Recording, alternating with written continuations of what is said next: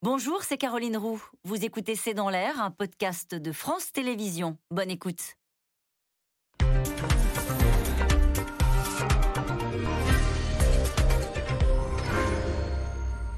Bonsoir, soyez les bienvenus dans C'est dans l'air. Le rideau de fer est déjà en train de s'abattre sur l'Europe. L'expression et de Sergei Lavrov, le chef de la diplomatie russe. Il tire ainsi à sa manière le bilan du sommet de l'Alliance Atlantique cette semaine. Les mots renvoient bien sûr à la guerre froide et de fait, lors de ce sommet de Madrid, la Russie a été qualifiée de menace directe pour la sécurité des pays de l'OTAN. Les États-Unis renforcent leur présence militaire en Europe et face à cette menace russe, deux pays du Nord, la Suède et la Finlande, sortent de leur neutralité et s'apprêtent à rejoindre l'Alliance Atlantique. Autre point important de ce sommet, à propos de la Chine cette fois-ci. Si on ne parle pas de menace à l'OTAN, on parle de défi et ce simple mot provoque la colère de Pékin on chercherait à salir sa politique étrangère. Alors autant le rideau de fer et la Chine dans le viseur avec un point d'interrogation.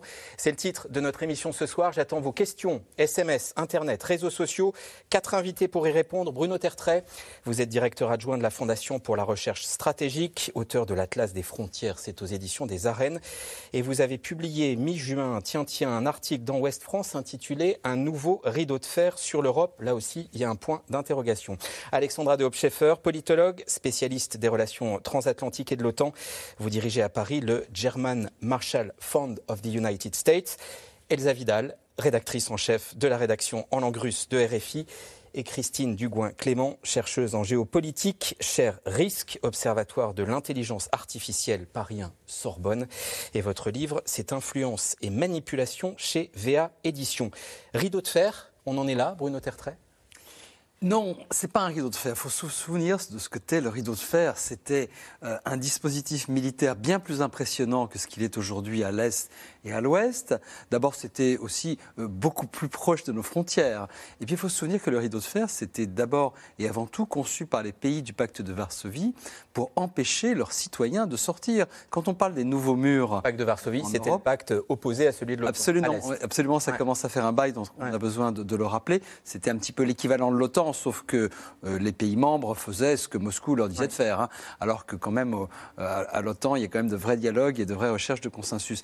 Donc, c'est ce rideau de fer de l'époque, l'expression de Winston Churchill, vous vous souvenez, euh, c'est quand même quelque chose qui était d'abord et avant tout conçu pour empêcher, pour emprisonner littéralement les pays du bloc de l'Est. Aujourd'hui, il y a effectivement des murs, mais ces murs, c'est davantage destiné à empêcher les migrants de rentrer. Alors, vous avez la problématique des migrations d'un côté, vous avez la problématique militaire de l'autre, et puis au milieu, les deux se rencontrent quand on voit par exemple qu'entre la Pologne et la Biélorussie, eh bien, il y a deux jours, la Pologne a terminé la construction d'une barrière assez impressionnante d'ailleurs, hein, qui est destinée à la fois à l'aspect militaire et à l'aspect migratoire. Pourquoi? Parce qu'il y a quelques mois, vous vous en souvenez, eh bien, la Biélorussie envoyait littéralement des migrants afghans et syriens pour, pour embêter les Européens, les Polonais, et les pauvres afghans et syriens étaient les jouets de ce jeu russe et biélorusse. On l'a construite euh, contre les migrants, si j'ose dire, et elle peut se révéler avoir une, vocation militaire en quelque bien, sorte. Bien sûr, parce que ce n'est pas, pas des barrières embarbelées ou des murs de 2 mètres de haut qui arrêtent une offensive aéroterrestre de très grande ampleur. Mais c'est vrai que tout ce qui est euh, ce, type de construction peut permettre de ralentir une offensive et surtout d'éviter des infiltrations, parce que ce que craint la Pologne ou ce que, ce que craignent les pays baltes aujourd'hui, c'est pas tellement euh, demain une grande guerre comme en Ukraine, c'est plutôt des, des infiltrations limitées, des gens qui viendraient faire des coups, qui seraient pas forcément en uniforme. Donc voilà, donc cette barrière qui vient d'être terminée à la frontière entre la, Pologne et la Biélorussie, alliée très proche euh, de, la Russie, euh, c'est destiné à avoir cette double fonction. Euh, c'est pas c'est pas véritablement un rideau de fer, mais je comprends qu'on pose la question comme vous la posez aujourd'hui. S'il n'y a pas de rideau de fer, comme le dit Bruno Tertrais, pourquoi Elsa Vidal, un diplomate aussi chevronné que Sergei Lavrov, parle-t-il de rideau de fer? Et il ajoute du fait des Occidentaux. Bah, il y a une il y a une grande habitude quand même dans le dialogue international, quand la Russie s'en mêle et essentiellement quand elle parle aux représentants britanniques et américains, à euh, tenter de renverser toujours les termes de l'équation. Donc la, principale idée depuis le début de cette guerre, c'est de dire que la Russie n'a pas attaqué, elle a répondu à une menace existentielle, elle est donc en situation de victime. Et ce que dit euh, Sergei Lavrov dans le cadre très précis où il s'exprime, c'est-à-dire qu'il est en visite euh, au Bélarus, il rencontre et le président... Bélarus, Russie, c'est la même chose. Oui, il rencontre le président actuel et son homologue. Et c'est le président bélarusse qui, le premier, utilise cette expression, Sergei Lavrov rebondit pour mettre en garde les Occidentaux euh, de manière à ce que nous ne nous fassions pas coincer les doigts dans le rideau de fer. Donc il dit une chose, il dit une chose qui est l'Occident a tout à perdre à isoler la Russie. Il vient compléter un propos de Vladimir Poutine qui avait dit quelques jours euh, au, préalable qu'on ne pouvait pas euh, contingenter la Russie en l'enfermant derrière une palissade en bois. Donc le rideau de fer est aussi une palissade en bois. C'est Bon, c'est étonnant ce changement de, registre. Surtout, il dit ce n'est pas de notre fait. Et il ajoute, quelques minutes après, j'entends de plus en plus en Europe, et cela me donne de l'espoir, des gens qui se soucient de la manière dont il va falloir relancer les relations avec la Russie dans un futur un peu plus lointain. Voilà tout ce qu'il dit. D'une part, il dit ce n'est pas la faute de la Russie, c'est vous l'Europe qui, qui nous contingentez, vous n'y arriverez pas où il y aura de lourdes pertes, et je compte aussi sur une partie de votre opinion qui, elle, voudra sans doute, et parmi vos leaders, renouer des liens avec mm. la Russie. Voilà, c'est un peu la tactique habituelle. Ce n'est pas de notre faute et on va essayer de vous diviser. Alors, cela dit, lors de ce sommet euh, de l'OTAN, Alexandra de on, on, détaillera, mais voilà, les États-Unis ont annoncé une présence militaire plus importante euh, en Europe, euh, plus, plus de, de soldats pour l'OTAN globalement. Est-ce que, du point de vue américain, ce raisonnement un peu mode guerre froide, cette idée de dire qu'il y a désormais un rideau de fer, est-ce qu'on raisonne aussi comme ça aux États-Unis ou on raisonne pas du tout comme ça aux États-Unis? Non, on raisonne pas comme ça aujourd'hui. Et effectivement, en fait, la question question du rideau de fer, c'est de quel rideau de fer parlons-nous mm. euh, Il sépare quelle partie de, l'Europe avec la Russie En gros, c'est la Russie et la Biélorussie d'un côté, et en fait, le reste de, l'Europe plus les, États-Unis. Il faut savoir que aujourd'hui, la plupart des pays de l'ex-bloc soviétique font partie de l'Union européenne et ou de l'OTAN. Donc, on n'est pas du tout dans la même configuration géopolitique qu'à l'époque de la guerre froide. Mais moi, ce qui m'a frappé, et là, du coup, le rideau de fer peut avoir une valeur symbolique, c'est quand la Lavrov a dit Nous ferons tout le nécessaire pour ne plus dépendre des Américains et des Européens dans des secteurs critiques. Cette phrase est encore plus importante que la métaphore du rideau de fer. Parce que qu'est-ce que ça veut dire? Ça veut dire en fait qu'on est occidentaux et russes, tous les deux dans une posture de découplage l'un par rapport à l'autre. C'est-à-dire qu'on se rend compte du coût stratégique de nos dépendances, nous Européens typiquement vis-à-vis -vis de l'énergie russe, et les Russes sont très dépendants des technologies occidentales qui lui permettent de pouvoir continuer son effort de guerre et renouveler son équipement militaire. Américains, Européens ont mis de très lourdes sanctions contre les technologies, donc en gros des limitations sur les exportations de technologies vers la Russie. Ça, ça les impacte directement. La Russie se tourne vers les semi-conducteurs chinois, mais pour le moment, ça ne suffit pas. Et nous, on est en pleine réflexion comment se découpler, comment s'autonomiser également de l'énergie russe. Donc ce rideau de fer, pour moi, a une portée symbolique, mais qui, se traduit dans les faits par cette volonté finalement d'essayer de réduire les dépendances que nous avons mutuellement l'un envers l'autre. Pour reprendre l'expression d'Alexandra Dobchefer, on a passé un cran dans le découplage, dans les tensions, pour le dire autrement, entre Russie d'un côté et Europe et États-Unis de l'autre cette semaine, Christine Dugouin-Clément ah, on a euh, une évolution qui est, euh, qui est assez marquée et qui correspond euh, à différents éléments que l'on va retrouver tant au niveau politique que sur le, sur le plan militaire. Quand on voit que effectivement la candidature de l'Ukraine a été acceptée, même si la rhétorique est de dire que c'est futile et que ça n'a pas d'intérêt, que ça n'a pas d'enjeu, on voit quand même qu'il y a un enjeu quand on dit que oui, si la Suède et la Finlande peuvent faire ce qu'elles veulent tant que, on a ce discours-là, mais en parallèle, on voit bien que c'est pas ce qui c'est pas c'est pas la réalité des choses. On voit aussi quelque chose qu'on observait depuis 2014, c'est-à-dire que quand on va avoir des grosses réunions à l'international, quand il y a de gros enjeux, bah, il y a des frappes, c'est-à-dire qu'il y a une montée de pression euh, sur le terrain, donc militaire, qui sont euh, qui accompagnent la tenue de euh, ces sommets en règle générale ou de ces réunions. Et là, c'est ce que l'on a pu voir avec notamment eh bien des infrastructures civiles qui ont été visées, mais qui était quelque chose qu'on observait déjà depuis 2014. Donc on a ce, ce changement-là. Il y a Pardon, ça veut dire qu'aujourd'hui, la diplomatie se fait sous l'influence des bombes La Russie joue toujours une diplomatie qui est sur différents, euh, niveaux. C'est-à-dire que vous allez avoir le volet, effectivement, euh, tout ce qui est du niveau de la déclaration euh, du pouvoir, donc des, des, personnes autorisées, ministre des Affaires étrangères, président quand il prend la parole. Vous allez avoir les actions économiques qui peuvent être menées. Vous allez avoir la pression qui va être mise d'un point de vue militaire. Donc ça pouvait être, parce que là, on parle de l'Ukraine, mais on pourrait aussi parler de conflits dits gelés. La réalité serait plutôt de parler de basse intensité qui sont réchauffer en fonction des besoins.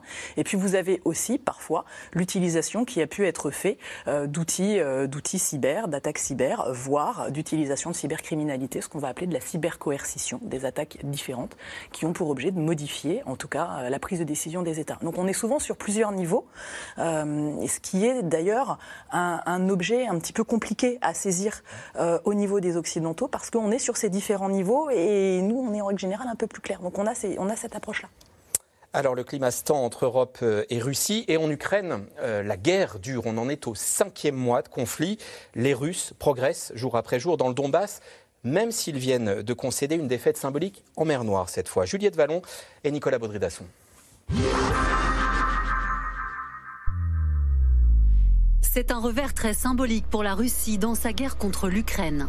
Hier, les troupes du Kremlin ont quitté l'île aux serpents en mer Noire après quatre mois d'occupation. Ce caillou de 17 hectares, situé à quelques dizaines de kilomètres des côtes ukrainiennes et roumaines, était devenu célèbre au début du conflit, après la tentative de résistance des militaires ukrainiens face à l'envahisseur russe. Je répète, nous sommes un navire militaire russe. Nous vous proposons de vous rendre immédiatement pour éviter un bain de sang et des pertes injustifiées. Navire militaire russe, allez vous faire foutre. L'île aux serpents, un territoire stratégique pour la maîtrise des routes maritimes et dont les Russes tentent de minimiser la perte. Le 30 juin, en signe de bonne volonté, les forces armées russes ont accompli les objectifs fixés sur l'île aux serpents et ont retiré leur garnison sur place. Mais les Russes maintiennent la pression dans le Donbass et aussi à Odessa. Hier, deux frappes de missiles tirées depuis la mer Noire ont fait au moins 19 morts dans un quartier résidentiel de la ville comme un avertissement, au moment où les Occidentaux font plus que jamais bloc derrière l'Ukraine face à l'ennemi russe. Réunis à Madrid pour le sommet de l'OTAN, les dirigeants ont promis un soutien indéfectible à Kiev. De leur côté, les Américains garantissent une nouvelle aide de 800 millions de dollars. Nous allons rester aux côtés de l'Ukraine. Et toute l'Alliance restera aux côtés de l'Ukraine, aussi longtemps qu'il le faudra. Uh, pour assurer qu'elle ne soit pas battue par la Russie. Uh, C'est que ce n'est pas l'Ouest qui s'oppose au reste du monde, mais bien le camp de la paix contre celui de la guerre. De quoi irriter Moscou et le ministre des Affaires étrangères russe qui reprend à son compte l'expression de Winston Churchill durant la guerre froide. L'Occident a commencé à abaisser un rideau de fer entre lui et la Russie. Mais il doit cependant faire attention à ne pas se coincer les doigts dedans. Le processus est lancé. Une menace à peine voilée, alors que les Américains renforcent leur présence en Europe dans le cadre de l'OTAN. Washington va notamment créer une base permanente en Pologne et augmenter ses troupes au sol en Roumanie avec 3000 hommes. Deux systèmes de défense antiaérien vont également être déployés en Allemagne et en Italie.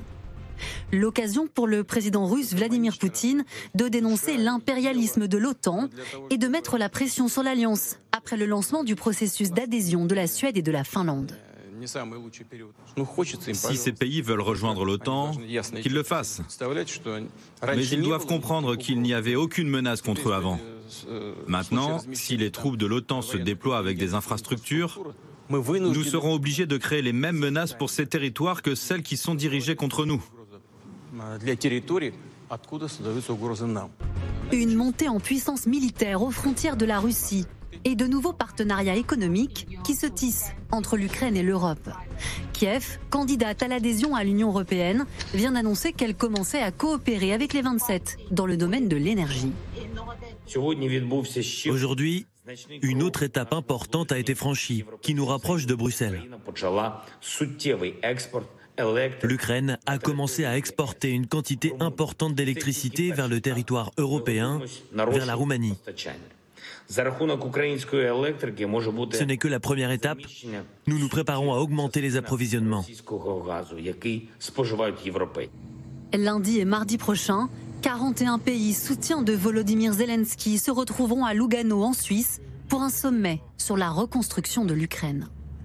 Christine Dugouin, Clément, question téléspectateur. Pourquoi la Russie s'est-elle retirée de cette île aux serpents qu'on voyait au début du sujet là? Alors l'île aux serpents, c'est euh, un point qui était éminemment stratégique des deux côtés, euh, parce qu'on a la possibilité de maintenir un accès et euh, de renforcer des blocus. C'est néanmoins pas suffisant pour maintenir ou lever complètement un blocus. C'est en mer Noire. En mer Noire, excusez-moi. C'est stratégique pour tout le monde. Cela dit, il était à peu près logique depuis le début que ça serait un point qui serait difficile à tenir militairement pour la Russie, pour une raison simple, c'est qu'il se retrouve à portée de l'artillerie ukrainienne et que l'Ukraine a une capacité de complexifier fortement le réapprovisionnement de cette île, justement de par sa proximité au niveau de l'artillerie. Ce qui fait qu'on est sur une position militairement difficile à tenir, même si stratégiquement importante et euh, dans le déroulement de la guerre à l'heure actuelle, symboliquement forte, euh, notamment après euh, les événements sur Severodonetsk. Donc on a aussi cette, tout cet enjeu-là. Bruno Tertrais, je ne sais pas si vous voulez ajouter quelque chose sur le fond, mais au plan symbolique, parlez-nous du timbre. Oui, alors la symbolique, effectivement, euh, c'est un endroit très stratégique, vous avez raison de le souligner, mais il y a aussi euh, un aspect symbolique de cette reconquête de ce petit îlot qui est extrêmement important. C'est presque aussi important sur le plan symbolique que lorsque l'Ukraine a coulé le croiseur Moskva, le navire amiral de la flotte russe en mer Noire, parce que, euh,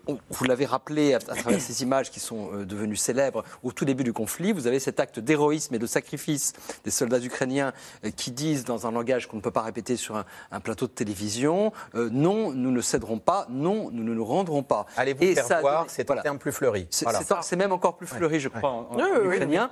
Et, il y a eu un timbre commémoratif qui s'est vendu. On voit donc un soldat avec un geste de défiance mm. qui, qui, est sur l'île Serpent. Ce timbre a été un sorte de hit mondial. Vous pouvez l'acheter vous-même sur, Internet.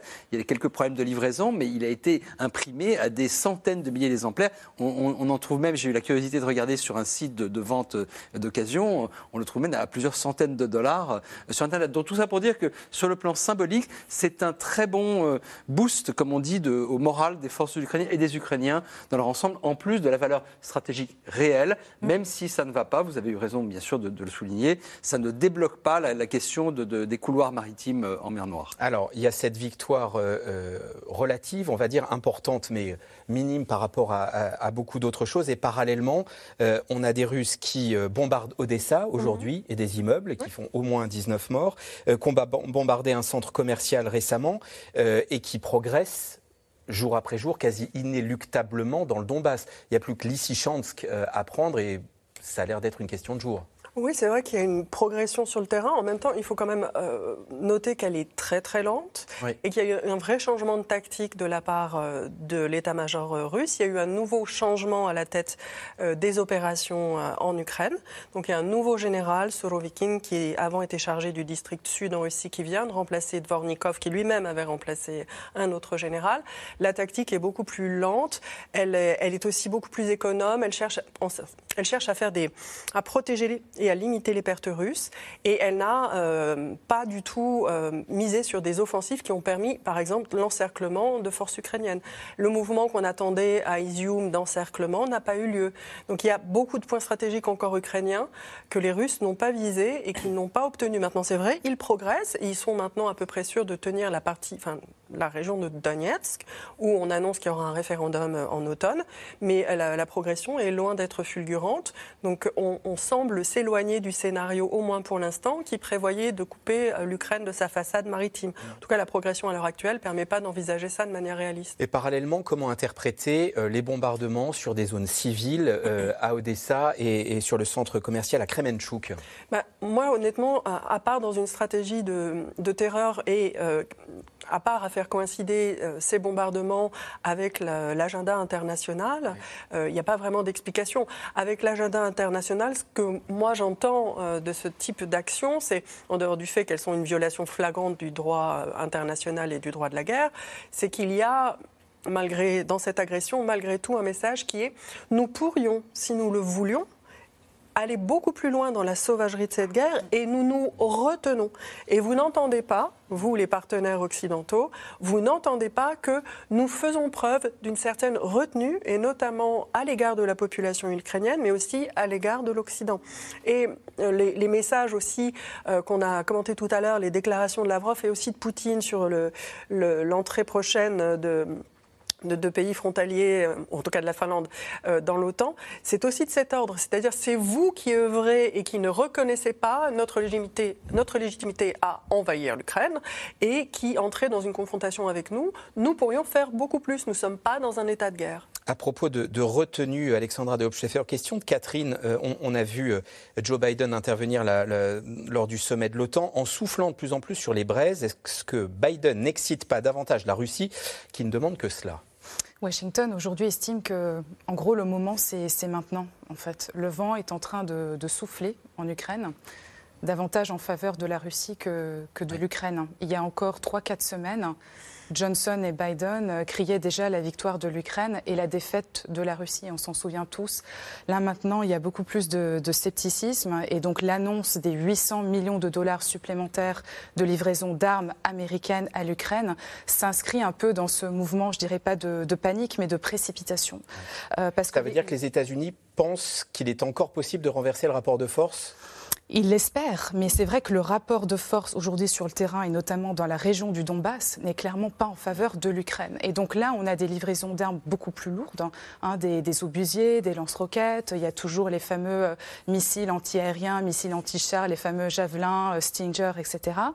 Mais ce qui est aussi devient de plus en plus compliqué pour les États-Unis et pour nous Européens qui livrons des armes, c'est que nos stocks ne sont pas éternels, n'est-ce pas? Donc va y avoir bientôt un problème de réapprovisionnement de nos propres stocks d'armes et euh, Biden euh, commence à voilà, être alerté par le Pentagone et même les industries de, défense, Lockheed Martin, Raytheon, qui lui disent attention, on va peut-être pas pouvoir continuer comme ça. Il y a déjà un tiers des euh, lances, des, des missiles anti-chars, anti-aériens qui ont été livrés à, Kiev, hein, c'est énorme. Et pour réapprovisionner les stocks, c'est au moins 4 à 5 ans. Et nous, Européens, on commence aussi à être euh, assez justes. Hein. Et le, deuxième risque euh, dont on parle de plus en plus, c'est le risque qu'on puisse avoir une pénurie euh, d'armement et donc une pénurie de réaction dans le cas où un autre conflit viendrait s'ajouter à celui-ci. Il y a un moment, Bruno Tertrais, où ce sera on arme l'Ukraine ou on garde pour nous? C'est déjà un petit peu le cas. Ah euh, quand Emmanuel Macron, il y a deux semaines, a euh, dit à l'industrie de défense réunie à un, grand salon militaire qui s'appelle Eurosatori euh, que l'industrie de défense française devait se mettre dans, dans une logique d'économie de guerre, hein, c'est exactement ce qu'il voulait dire. Et c'est pour cela aussi que Biden aux États-Unis a eu recours à des procédures juridiques qu'on a pour justement contraindre, pour piquer un petit peu l'industrie de défense pour qu'elle puisse produire de plus en plus vite eh bien, ces procédures-là, on ne les avait pas utilisées depuis la Seconde Guerre mondiale. Donc c'est vrai, on a tous un problème. C'est aussi pour cela que, euh, par exemple, la France, on a on a dit qu'elle était trop timide dans ses livraisons d'armes, mais les fameux canons César, c'est d'artillerie à longue portée extrêmement performants d'ailleurs, parce que les, Ukrainiens le disent eux-mêmes, ils, le disent depuis quelques jours, franchement, c'est formidable. Euh, on en livre 18 parce qu'on ne peut pas en livrer plus, euh, tout simplement. Heureusement, c'est des matériels très performants et très modernes. Je voulais juste ajouter une chose par rapport à ce que... Et j'aurais une, la, question, La, question de, votre auditrice, c'est que bien... Euh, d'abord, moi j'ai un petit peu du mal à voir M. Biden souffler sur les braises. Moi, je crois qu'il a un langage qui est assez retenu. Il s'est laissé aller il y a trois mois quand il a dit Poutine est un criminel de guerre. Mais aujourd'hui, je n'ai pas le sentiment qu'il souffle sur les braises. Dire nous serons là jusqu'à ce que l'Ukraine gagne, j'appelle pas ça personnellement souffler sur les braises. Et surtout, il faut se rendre compte qu'il y a tout un courant aux États-Unis et en Europe de l'Est, y compris en Ukraine, qui critique l'Amérique en estimant qu'elle ne va pas assez loin et que, par exemple, elle ne livre pas des, vecteurs, des, canons d'artillerie à très longue portée qui pourraient permettre de toucher le territoire russe. Donc vous voyez, d'un côté, certains estiment que l'Amérique souffle sur les braises, de l'autre, certains estiment qu'au contraire, elle retient un peu trop ses coups. Question annexe, on parlait de stock militaire. Ces canons César, pour prendre un exemple précis, euh, on les reverra à la fin de la guerre ou ils sont, euh, comment dire, donnés à l'Ukraine? Alors, je ne connais pas la, forme juridique. Euh, qui, a, été prise pour ce transfert euh, d'armement. Euh, écoutez, si la guerre dure quelques mois, on les reverra. Si elle dure cinq ans, ce qui est malheureusement possible, ce qui est malheureusement possible, euh, on les reverra sans doute pas. Ce qui est malheureusement probable? Je ne dirais pas probable. Je, dis depuis longtemps que c'est une guerre qui, va durer des mois et probablement euh, encore peut-être toute l'année 2023. Euh, je dis 5 ans, c'est pour prendre une hypothèse maximaliste, d'autant plus que vous avez bien entendu un scénario de conflit qui ne serait pas gelé, effectivement, mais qui deviendra un conflit de basse intensité dans lequel les deux pays, qui de toute façon sont déjà en guerre depuis 2014, continueraient à l'être à bas bruit. Et cette fameuse guerre d'usure, cette guerre d'attrition durerait très longtemps. Christine Ducoin-Clément, vous vouliez ajouter quelque chose? Euh, Oui, euh, deux, points. Quand on parle des Césars ou des, principes de lance-roquettes mobile, on va avoir un premier effet qui va permettre d'avoir des frappes, ce qu'on appelle en relative profondeur, tactique. Euh, néanmoins, il va y avoir une, adaptation aussi euh, du, champ de, bataille russe. Donc, une, guerre n'avance pas forcément de manière linéaire. On aimerait tous que ça avance de manière linéaire. C'est pas le cas.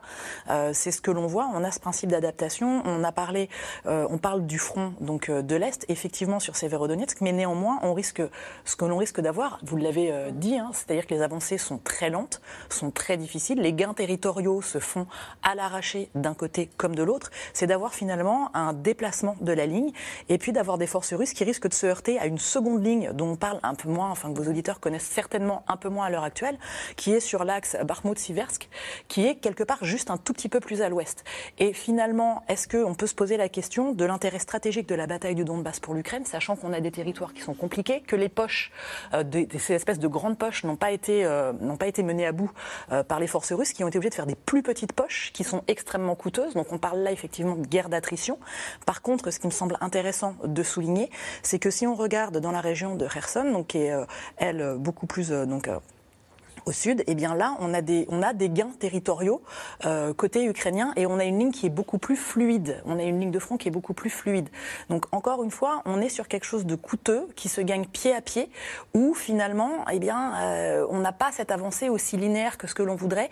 Et quelque part, le gain euh, d'une ville aussi coûteuse soit-elle et aussi destructrice puisse-t-elle être autant pour les infrastructures que pour les gens et la partie sociale, bah, ça ne veut pas forcément dire que tout va avancer, puisque là, on aura cette deuxième ligne.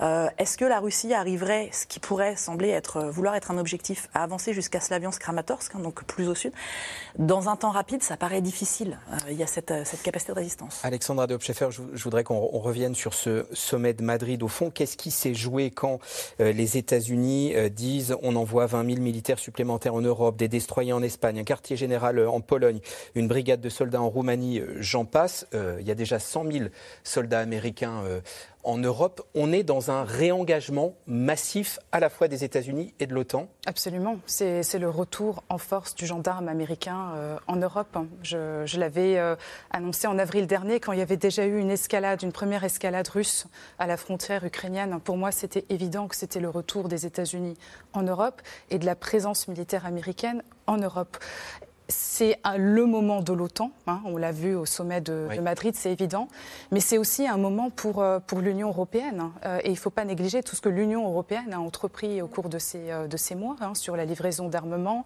sur les sanctions, sur justement la, stratégie, comment repenser notre modèle énergétique par rapport à la Russie, et de regarder aussi ce que font les pays individuellement. Mais ce qui manque, à, mes yeux pour le moment, c'est une coordination beaucoup mieux organisée entre pays de l'Union européenne pour faire en sorte que ces efforts soient réellement élevés à un niveau plus, euh, plus efficace en fait d'action.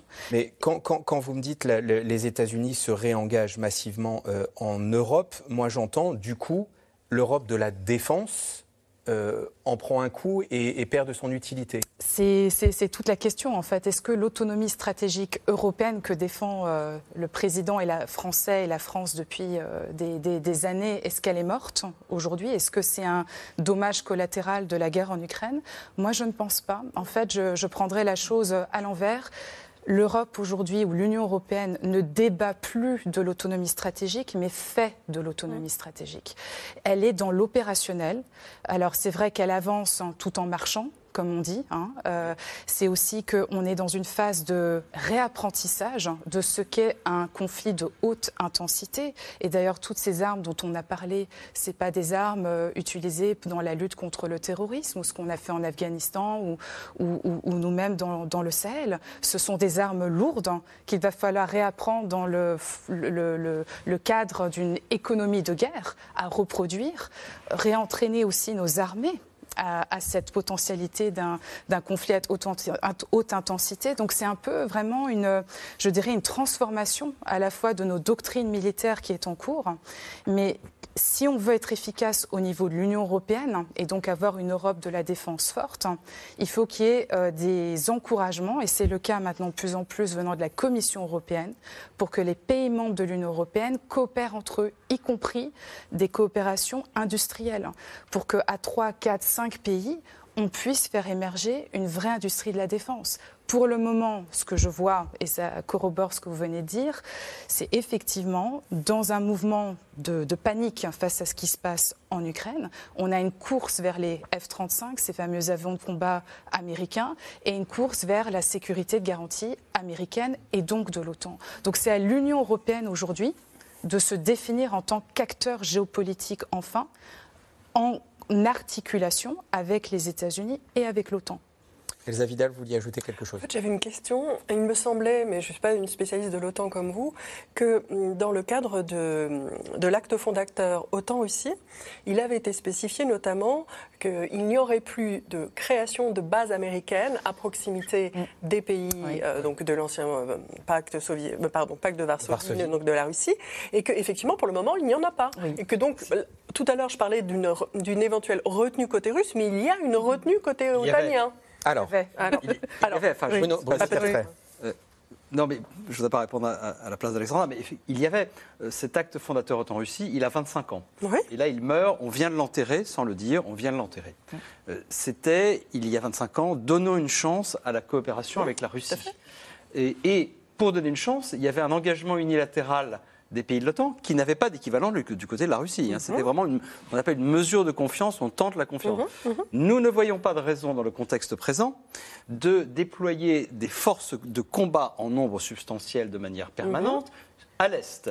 Nous ne voyons pas de raison non plus de déployer des armes nucléaires. Ces engagements disparaissent parce que le contexte a changé. Mais attention, on n'avait pas dit il n'y aura pas un seul militaire de l'OTAN. Non, c'est pas de ça dont je parle. Je parle des bases. mais non, mais non, les, bases n'étaient pas concernées. Mm. Il n'y avait pas d'engagement sur les. Non, c'est pour ça que je posais la question. Il n'y avait pas, d'engagement sur les bases. Mais simplement, euh, ce qu'on a fait jusqu'à présent, c'est une petite présence militaire symbolique à l'est destinée à comment dire, rassurer les pays baltes et la Pologne. Et maintenant, là où c'est un petit peu quand même le retour à la guerre froide, on en revient à, un dispositif de défense directe, c'est-à-dire destiné, selon les termes du nouveau concept stratégique de l'OTAN, à défendre chaque centimètre de, du territoire de l'OTAN. Le seul, le seul territoire sur lequel il n'y a pas, et il n'y aura pas de présence, américaine. de présence des forces de l'OTAN, mm. c'est la partie orientale de l'Allemagne qui a un statut particulier garanti par un traité. On confond, partout, on, confond, parfois, les commentateurs russes mm. font mine de confondre la partie est de l'Allemagne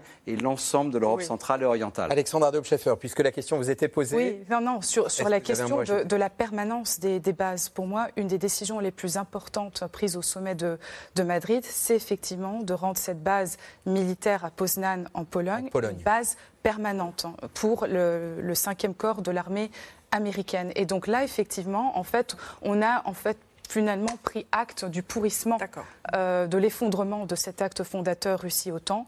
Et donc en disant bah, il n'a pas été respecté par la Russie, euh, nous y allons, et notamment euh, sous la pression des, des, États-Unis, principalement. Alors, autre particularité de ce sommet, une série de pays de la zone Indo-Pacifique était en partie associée aux travaux.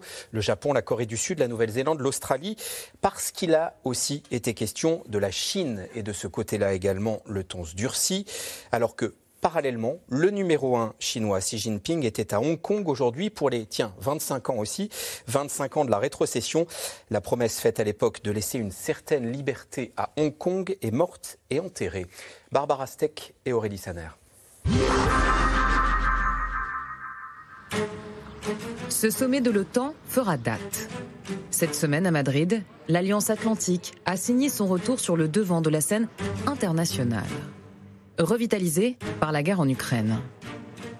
Et si l'OTAN désigne clairement la Russie comme la menace la plus importante, pour la première fois, la Chine est aussi visée.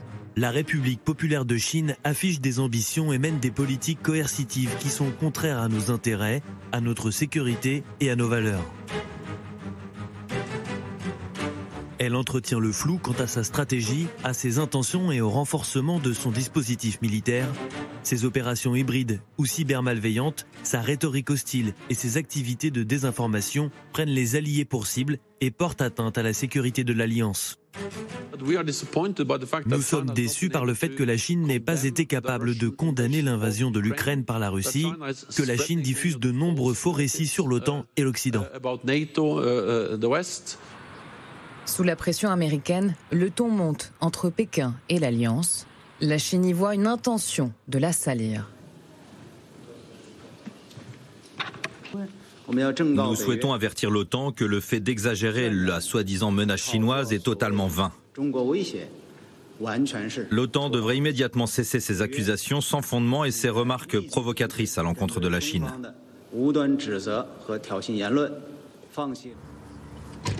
Immédiatement, le président français temporise.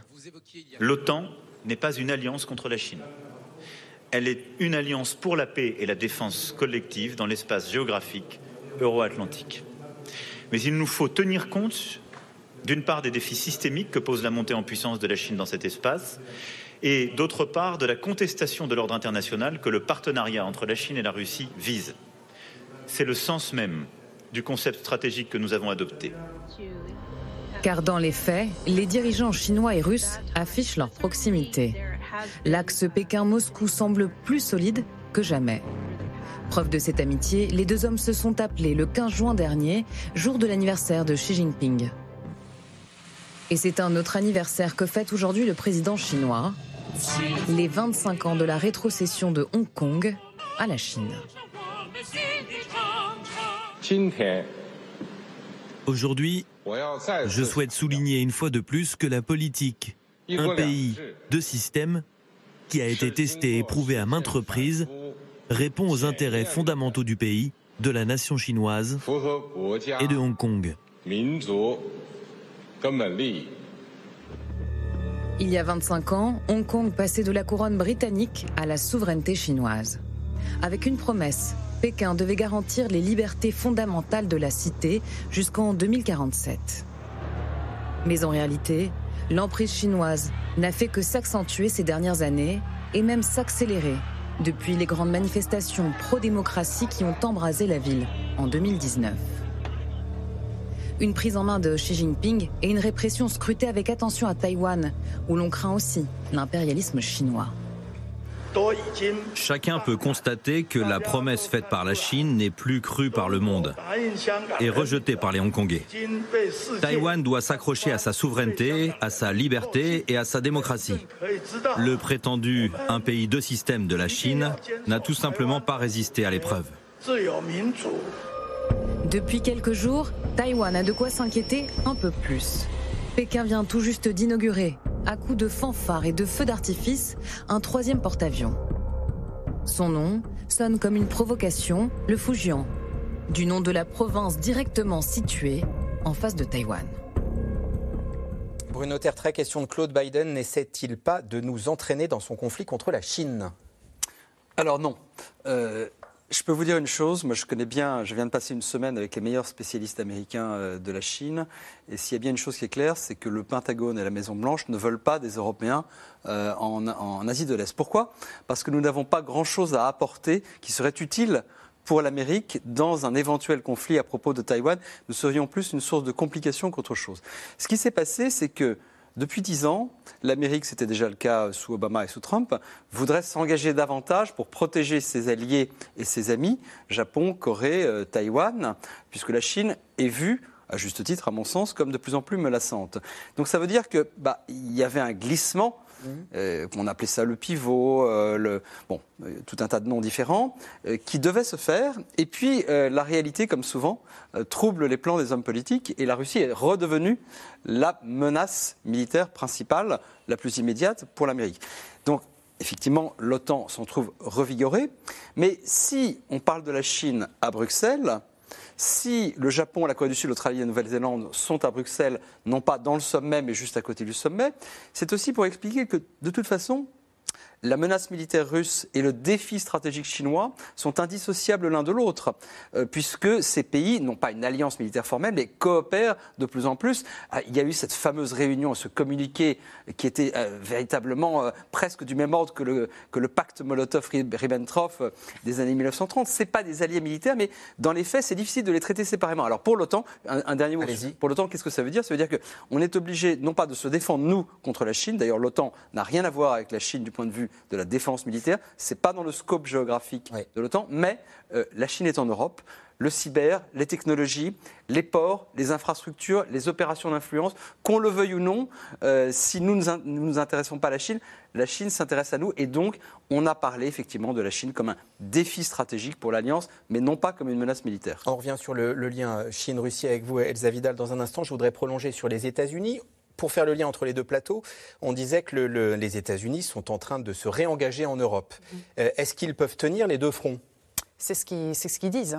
Euh, c'est comment articuler en fait la menace immédiate qui représente la Russie et la menace à plus moyen long terme qui est la Chine. Donc, et ce qui est très intéressant quand vous, avez des discussions avec les membres de l'administration Biden qui euh, sont à la fois engagés euh, dans la question ukrainienne et indo-pacifique, ils lient de manière quotidienne la question russe et chinoise et en fait, il y avait la question sur est-ce que Biden est en train de faire chauffer les braises, d'engager euh, trop les États-Unis et l'OTAN en Europe. En fait, pour eux, la démonstration de force qu'ils sont en train de faire aujourd'hui en Ukraine, c'est en très grande partie pour envoyer un message dissuasif à la Chine par rapport à Taïwan.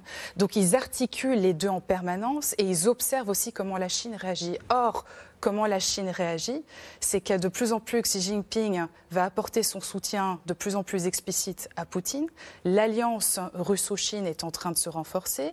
On n'a pas parlé aussi du sommet virtuel BRICS, Brésil, Russie, Inde, Chine. C'était un peu plus loin sur Voilà, Afrique, désolé.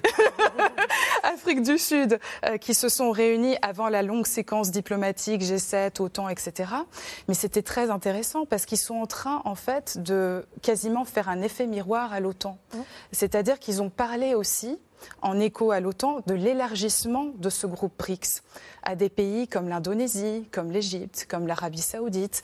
Euh, donc ils sont en train de réfléchir à leur propre alliance et ce qu'ils proposent, Xi Jinping et Poutine qu'on voit ici à l'écran en essayant d'élargir leur, leur, alliance, c'est une vision du monde alternative à celle que proposent les États-Unis et en gros l'Occident. Et, donc là, ce qui unit aujourd'hui Poutine et Xi Jinping, c'est pas une relation, euh, euh, je veux dire, euh, de, de grands, grands amis, etc. C'est vraiment le rejet partagé avec ces autres pays dont je viens de parler, de l'hégémonie américaine et d'une conception de l'ordre international qui a été définie par des puissances principalement occidentales après la Seconde Guerre mondiale. Donc ce jeu d'alliances euh, et de redéfinition de la géopolitique des alliances est fascinante et s'accélère avec la, guerre en Ukraine. D'où la phrase dans la feuille de route, la Chine défie nos valeurs, subvertit, euh, tente de subvertir l'ordre international. Euh, cet axe Pékin-Moscou dont il était question dans le sujet, Elsa Vidal, il est de quelle nature Je crois qu'Alexandra l'a très bien dit. Euh, il, relève d'une alliance tactique euh, face à un ennemi commun, même si euh, la date de l'inimitié n'est pas tout à fait la même. Je pense que dans la Chine, il ne faut pas sous-estimer le fait qu'en fait, on remonte à une période qui est celle des traités inégaux et la Chine reproche à l'Occident, à l'Occident dans son entier, la France, l'Allemagne, le, le Royaume-Uni, les États-Unis, de l'avoir soumise, de l'avoir colonisée et de l'avoir renvoyée à un rang de puissance secondaire, voire même les traités c'était des traités commerciaux qui, favorisaient l'Occident pour les Oui, qui ont été euh, euh, imposés par l'Occident à différentes nations euh, en Asie, plus tard le Japon aussi, hein, qui parfois utilise cette, cette, rhétorique. Donc la Chine et la Russie sont alliées dans la contestation d'un ordre du monde actuel. Elles réutilisent des éléments de langage qu'on voyait déjà à l'époque soviétique, qui avaient pu créer, qui accusaient l'Occident de colonialisme ou d'impérialisme. Staline avait répondu en son temps au discours de Churchill sur le rideau de fer en disant que c'était le vieux discours de la supériorité raciale britannique qui visait à euh, soumettre le monde. On entend la même chose aujourd'hui dans euh, les messages envoyés à l'égard de l'Afrique en disant ne croyez pas les puissances occidentales qui ne viennent que pour vous dominer. Euh, ça, ça, marche dans un certain sens, ça marche, mais il ne faut pas, pour ces États, il faut souhaiter qu'ils comprennent que la logique impérialiste est tout de même la même du point de vue de la Russie, de la Chine et aussi de la Turquie. La Turquie est souvent alliée à ces États pour contester l'ordre américain. Là, on a vu un changement. Après, du point de vue politico-militaire, l'alliance contre l'Occident remonte à très longtemps.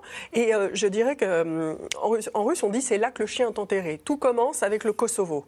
Euh, en 1999, l'ambassade de Chine est bombardée, un bombardement que les Chinois considèrent font mine de considérer comme intentionnel. Et euh, les Chinois s'allient aux Russes pour contester cette opération. Ils s'allieront plus tard aux Russes aussi sur l'Irak.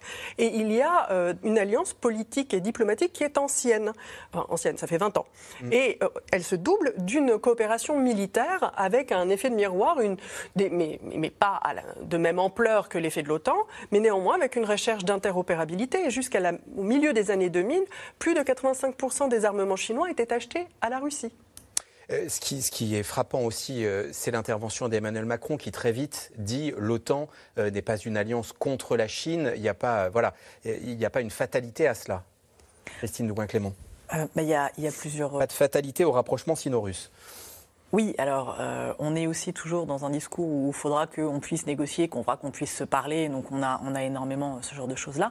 Et puis il y a aussi la question du si on devait avoir euh, quelque chose, vous l'avez dit, hein, on a parlé euh, d'un défi stratégique, mais pas d'une menace militaire. Et quand bien même, euh, est-ce que ce serait l'OTAN qui devrait interagir Quid comment C'est à, à, peu près à ce niveau-là. On parle quand même de l'Alliance Atlantique.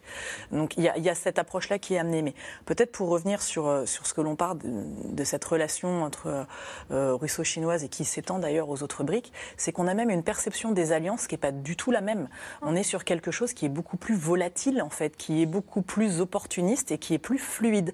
C'est-à-dire qu'on peut être euh, en, en en intérêt commun et donc en position commune à un moment, euh, changer un petit peu cette position, ce qui permet aussi un réajustement beaucoup plus, euh, beaucoup plus facile. Euh, il y a le professeur Badi qui parle d'une catching diplomatie, c'est-à-dire d'une diplomatie où on va récupérer. Eh oui, on peut. Mais on a cette, cette capacité d'être un petit peu plus fluide et de déplacer, et de déplacer les choses. Et quand on voit le discours qui a été donné par le président Poutine à Saint-Pétersbourg sur le forum économique, mmh. il, c'est ce qu'il explique pour les pays africains en disant voilà, ceux qui ne pas, on va garder la main, on va attendre et on va vous aider quelque part à assumer les conséquences des choix désastreux européens. Et là, il parle notamment du, de l'enjeu alimentaire. Alexandre. je pense que c'est très important. Il y a vraiment euh, un, transactionnalisme euh, qui s'est inscrit dans la manière dont les alliances fonctionnent, y compris au sein de l'OTAN. Quand on voit ce que fait la Turquie, hein, euh, mm. en gros, euh, elle fait son marché, elle obtient tout ce qu'elle veut et ensuite donne son accord pour que la Finlande et la Suède intègrent l'OTAN. C'est du pur transactionnalisme. On le voit aussi dans ces... Coup par coup coup par coup, voilà, absolument.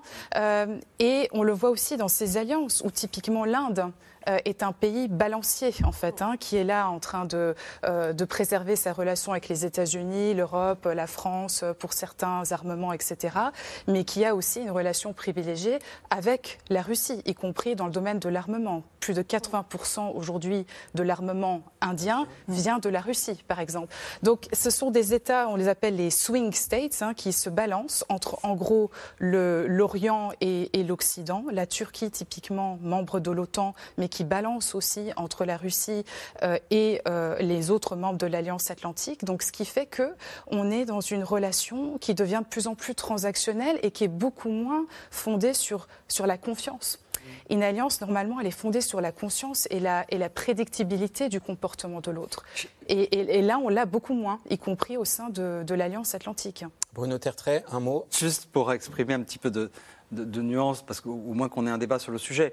Moi, j'ai le sentiment quand même qu'on redécouvre un petit peu euh, euh, l'eau chaude quand on parle de, de, diplomatie de transaction, ce dont tout le monde parle aujourd'hui, parce qu'il y a toujours eu de la transaction dans les alliances, y compris au temps de la guerre froide. Euh, nous savons tous que l'Alliance Atlantique, la, relation de confiance vis-à-vis des États-Unis, elle a toujours été mise en question par les Européens depuis 1949. Et donc, donc on a des textes fondateurs, on a l'impression qu'il y a plus de temps, plus de stabilité. Non, je ne crois pas qu'il y ait beaucoup plus de stabilité aujourd'hui. Et c'est vrai, enfin, je, suis tout à fait d'accord avec ce qui a été dit sur euh, la manière dont certains États euh, essayent de jouer des deux côtés, ça c'est vrai. Le jeu de la Turquie, vous avez raison de le souligner, ça il est plus nouveau. Mais le jeu de l'Inde, il n'est pas nouveau. L'Inde a été toujours la pionnière du non-alignement. Elle ne veut pas d'alliance militaire. Les États-Unis aimeraient bien en faire une alliée militaire formelle contre la Chine. L'Inde n'en veut pas, mais c'est sa tradition du non-alignement. Euh, c'est comme ça. Et la Russie aura beau essayer de l'attirer dans son camp, la Chine aussi ils n'y arriveront pas. Donc c'est vrai que tout ceci est fluide, mais moi ce qui me gênerait un petit peu, c'est qu'on pense qu'il n'y avait pas de transaction avant. La guerre froide, c'était simple, les alliances, c'était rigide, ça marchait très bien. Je crois qu'il faut qu'on se souvienne que la, guerre froide, c'était très compliqué, que les relations entre l'Europe et les États-Unis, la confiance souvent n'était pas là, qu'on parlait de crise dans l'alliance, de crise de confiance en permanence, et que cette fluidité du jeu international, elle n'est quand même pas totalement, totalement nouvelle. Alors, parmi les annonces porteuses d'espoir cette semaine, les, autorités ukrainiennes qui affirment que les écoles de Kiev rouvriront en septembre. On verra si cela relève de la pensée magique ou si ce sera le cas. Pour l'instant, une partie des enfants ukrainiens vivent en réfugiés. Reportage de C'est dans l'air dans un centre de loisirs qui accueille des gamins dans le Donbass. Romain Besnénou et Christophe Roquet. C'est un rituel tous les matins. L'hymne national ukrainien. Pour ces enfants qui ont vu la guerre de près dans le Donbass, le sentiment de fierté retrouvée.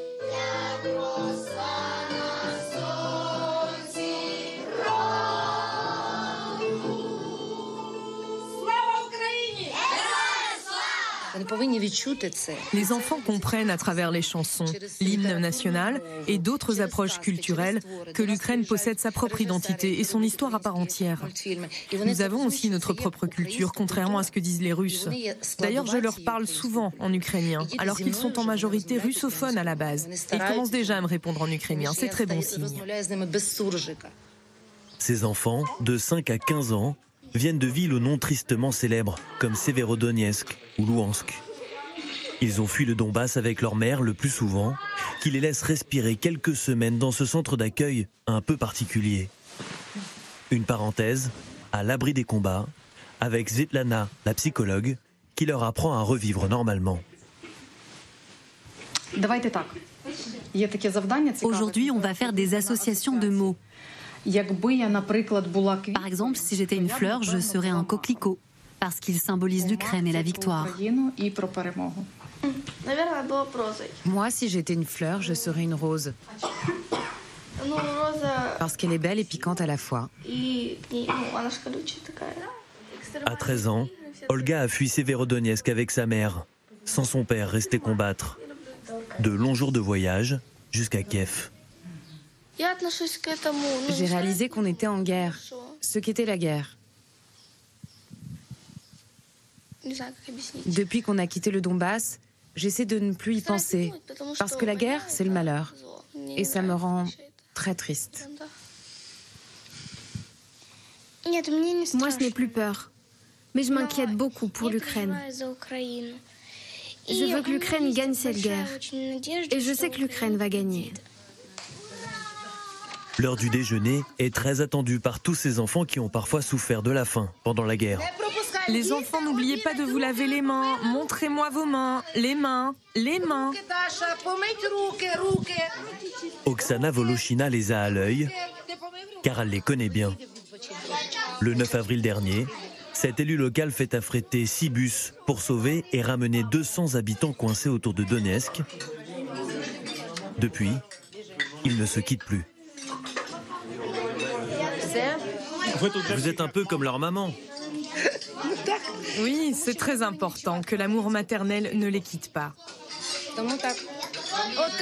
J'étais terrifiée quand les bombes sont tombées sur ma maison.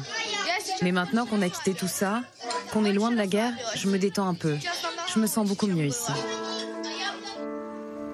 Ces enfants du Donbass ont laissé derrière eux leur vie et une partie de leur enfance. Alors ici, pendant quelques semaines, l'objectif c'est d'avancer, de penser à autre chose sans pour autant oublier. Un travail difficile, tant le traumatisme est puissant. Le jeune Kirilo, 13 ans, a fui Severodonetsk avec sa mère et son petit frère. Sous le choc, il est resté muet pendant un mois et une partie de ses cheveux sont devenus blancs. Dès le début de la guerre, les Russes ont bombardé notre maison. On a vécu quatre jours dans la cave. Et puis on s'est enfui en voiture. Mais une fois en voiture, on s'est fait tirer dessus. On s'en est sorti et on s'est réfugié dans un petit village.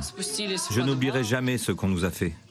Ce qu'on a vécu sera plus tard enseigné dans les manuels d'histoire. On témoigne pour que les prochaines générations n'oublient pas, pour que notre histoire soit entendue. Nous, on n'oubliera jamais. Des témoignages qui se comptent par millions en Ukraine. Depuis le début de la guerre, les deux tiers des enfants du pays ont été déplacés les deux tiers des enfants du pays déplacés. On en est à peu près à 8 millions d'Ukrainiens qui ont quitté leur pays, plus tous ceux qui ont dû euh, bouger à l'intérieur du pays. Euh, est-ce que cette question, la guerre du rang, va devenir euh, un sujet de dissension, de difficulté en Europe?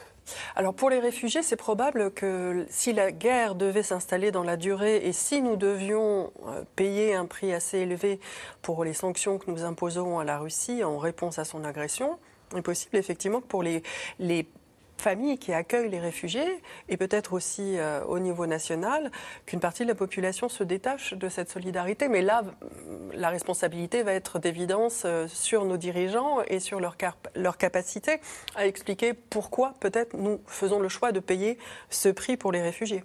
Après, il y a la question aussi de comment au sein de l'Ukraine, les familles euh, qui accueillent les déplacés ou les collectivités vont pouvoir elles aussi faire face parce que la plus grande difficulté matérielle à l'heure actuelle est quand même en Ukraine pour les familles d'accueillants. Puisque la plupart des, déplacés à l'intérieur de l'Ukraine rejoignent soit des parents proches, soit des amis. Et c'est en Ukraine qu'on a vu la chute la plus flagrante euh, de l'économie, un effondrement. Enfin, c'est plus une chute, là, c'est un effondrement. C'est pour ça que l'Ukraine dépense, dépense, si instamment euh, de la question de la reconstruction, du soutien économique et qu'il va y avoir cette conférence prochaine sur la reconstruction. La semaine prochaine. Euh, un mot de la Pologne qui mmh. accueille une grande partie des réfugiés ukrainiens qui ont, quitté leur pays. Pologne qui a beaucoup beaucoup été critiqué ces dernières années et qui, là, beaucoup moins. Euh, fait le job, si j'ose dire. Oui, euh, non seulement la Pologne a fait euh, tout à fait le job, comme vous dites, pour ce qui est de l'accueil des réfugiés ukrainiens, mais il y a eu, encore une fois, là aussi, une transaction avec les instances européennes et la Pologne a cédé sur la question du contrôle qu'elle entendait exercer sur les magistrats et qui posait vraiment problème aux institutions européennes en termes de séparation du pouvoir politique et du mm. judiciaire. Donc il y a des retrouvailles en quelque sorte, alors qui ne couvrent pas toutes les questions, hein, puisque le droit à l'avortement est encore très compliqué y compris pour des femmes ukrainiennes réfugiées en Pologne, qui ont beaucoup de mal à y accéder. Mais il y a eu un effort et un rapprochement, oui. Alexandra Dobscheffer, cette question d'Yannick, village après village, ville après ville, la machine de guerre russe broie tout sur son passage. Alors on a vu que la guerre n'était pas linéaire, c'est ce que nous disait euh, Christine Dugouin-Clément. Et la question d'Yannick, c'est que font petit 1 l'OTAN, petit 2 l'Occident? L'OTAN euh, est dans une posture. D'abord, il faut juste rappeler que l'Ukraine ne fait pas partie de l'OTAN et pas encore de l'Union européenne. Ça va être un processus euh, très long, hein, même si les pays membres l'ont acté euh, il y a quelques jours.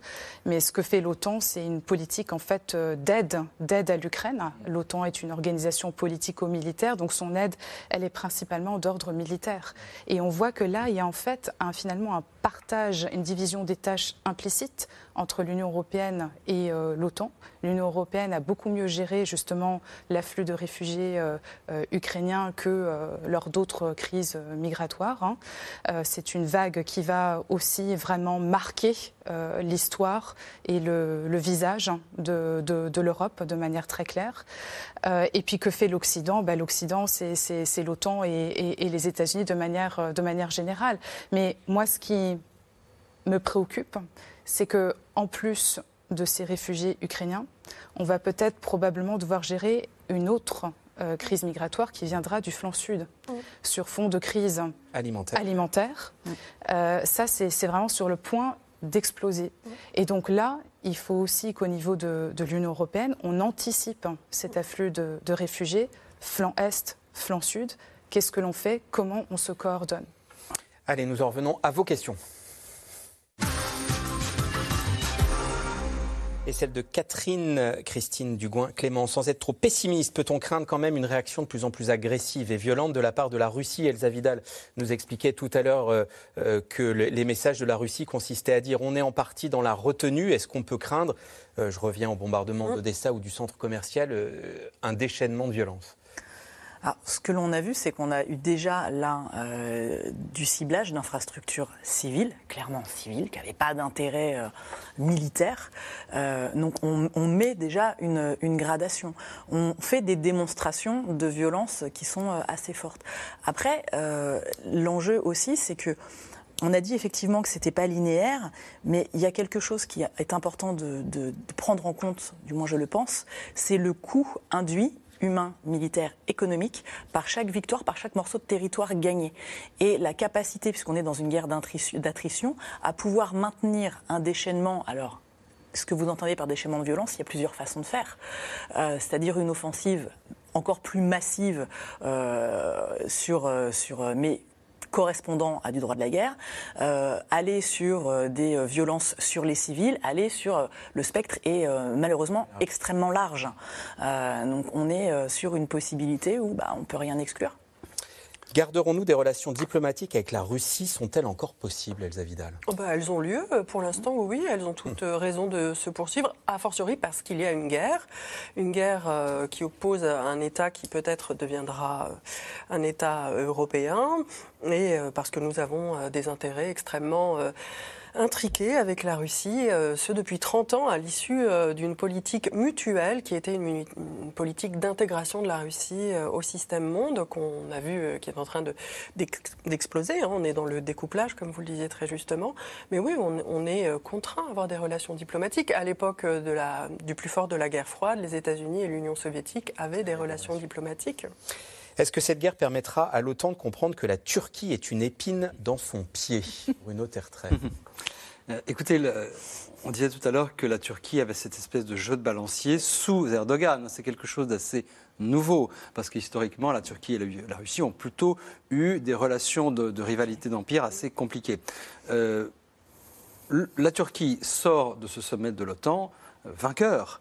Euh, M. Erdogan a réussi un chantage vis-à-vis de la Finlande et de la Suède qui avaient tellement envie de rentrer euh, dans l'OTAN qu'elles ont fait des compromis en disant oui, nous voulons bien reconnaître que le PKK, l'organisation kurde, est une organisation terroriste. Donc, ils sont, ces deux pays, ça me... Il faut préciser, c'est qu'il y, a une présence de, de militants oui. en Suède. La, Suède et la Finlande sont très tolérantes pour le militantisme kurde. Il ne m'appartient pas de dire si c'est effectivement une organisation terroriste ou pas, mais c'était, en tout cas, c'est vrai que euh, cette organisation qui représente un courant important euh, des Kurdes en Turquie est considérée comme terroriste par la Turquie, qui a dit si vous ne voulez pas les reconnaître comme organisation terroriste, je ne donnerai pas mon accord à ce que vous entriez dans l'OTAN. Ces deux pays ont tellement envie de rentrer dans l'OTAN qu'elles ont dit d'accord. Ça a été un chantage, un nouveau chantage de M. Erdogan, mais le problème c'est que la plupart des pays de l'OTAN considèrent qu'on a besoin de la Turquie et qu'il ne faut pas la pousser dehors. On ne peut pas exclure un pays de l'OTAN.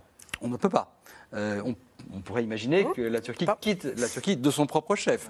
En tout cas, il n'y a pas de procédure d'exclusion. C'est comme ça. Donc je crains que la clarification demandée à de multiples reprises par Emmanuel Macron à propos de la place de la Turquie dans l'Alliance ne soit pas pour demain. Question de Jean. Joe Biden n'est-il pas aussi, voire plus irresponsable et va-t-en-guerre que Donald Trump? On en a déjà parlé, mais pour les téléspectateurs qui nous ont rejoint en cours d'émission Alexandra Dobscheffer. Et je me permets d'ajouter euh, un, petit astérisque.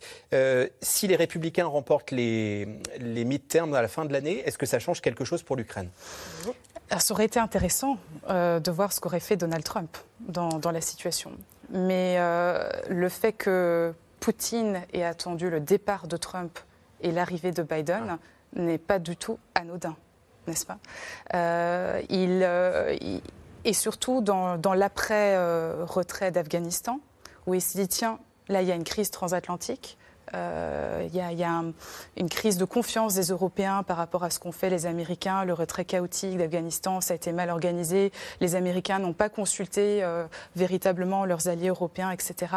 Là, il y avait un contexte de vulnérabilité dans l'alliance atlantique qui a été exploité par, euh, par Poutine. Et puis, il y avait ces premières rencontres entre Biden et Poutine au cours du mois de juin en 2021 à Genève, où Biden a validé le projet Nord Nord Stream 2, donc ce projet énergétique qu'avait poussé Angela Merkel à l'époque. Donc il y avait une fenêtre d'opportunité que Poutine a saisie. Alors si jamais il y a une reconquête par les républicains du Congrès américain, là, ce que l'on va voir, c'est une attitude encore plus agressive envers la Russie. Et d'ailleurs, c'est intéressant, plus on approche des, élections de mi-mandat, et plus les républicains qualifient Biden de trop faible et de pas assez ferme vis-à-vis de la Russie. Est-ce qu'on connaît les conditions imposées par la Russie pour que s'arrête la guerre nous demande Michel, Christine Dugoin-Clément. Bah, on, a eu, euh, on a eu un réajustement. Déjà, c'était la, question des objectifs de guerre euh, au début. Alors, de l'opération spéciale, parce qu'on n'est toujours pas dans une guerre, déjà. Euh, voilà. Mais, Pour Russes. Ouais, mais ça, ça change pas mal de choses euh, dans la façon dont on va pouvoir euh, gérer, euh, gérer justement la, sortie. au début, on parlait, selon la terminologie de Moscou, d'une dénazification, d'une démilitarisation. de renverser un régime, pour dire les choses. Voilà. on voit qu'on a changé très clairement et qu'on a revu, qu'on a revu à la baisse. Les déclarations sont plutôt dans tout se passe très bien.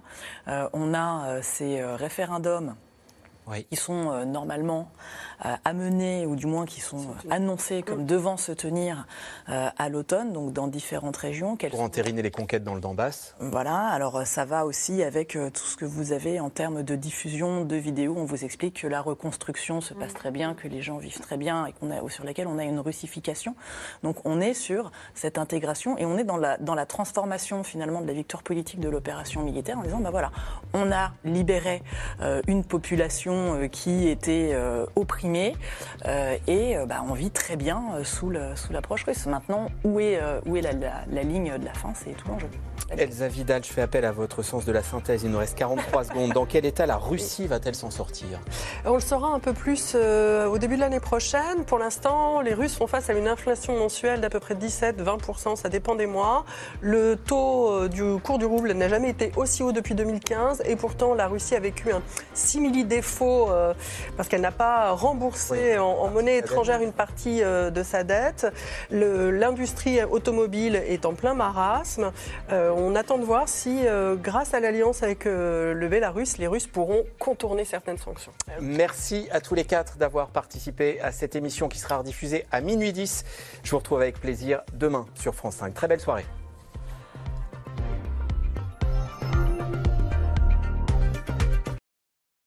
C'était C'est dans l'air, un podcast de France Télévisions. Alors s'il vous a plu, n'hésitez pas à vous abonner. Vous pouvez également retrouver les replays de C'est dans l'air en vidéo sur France.tv.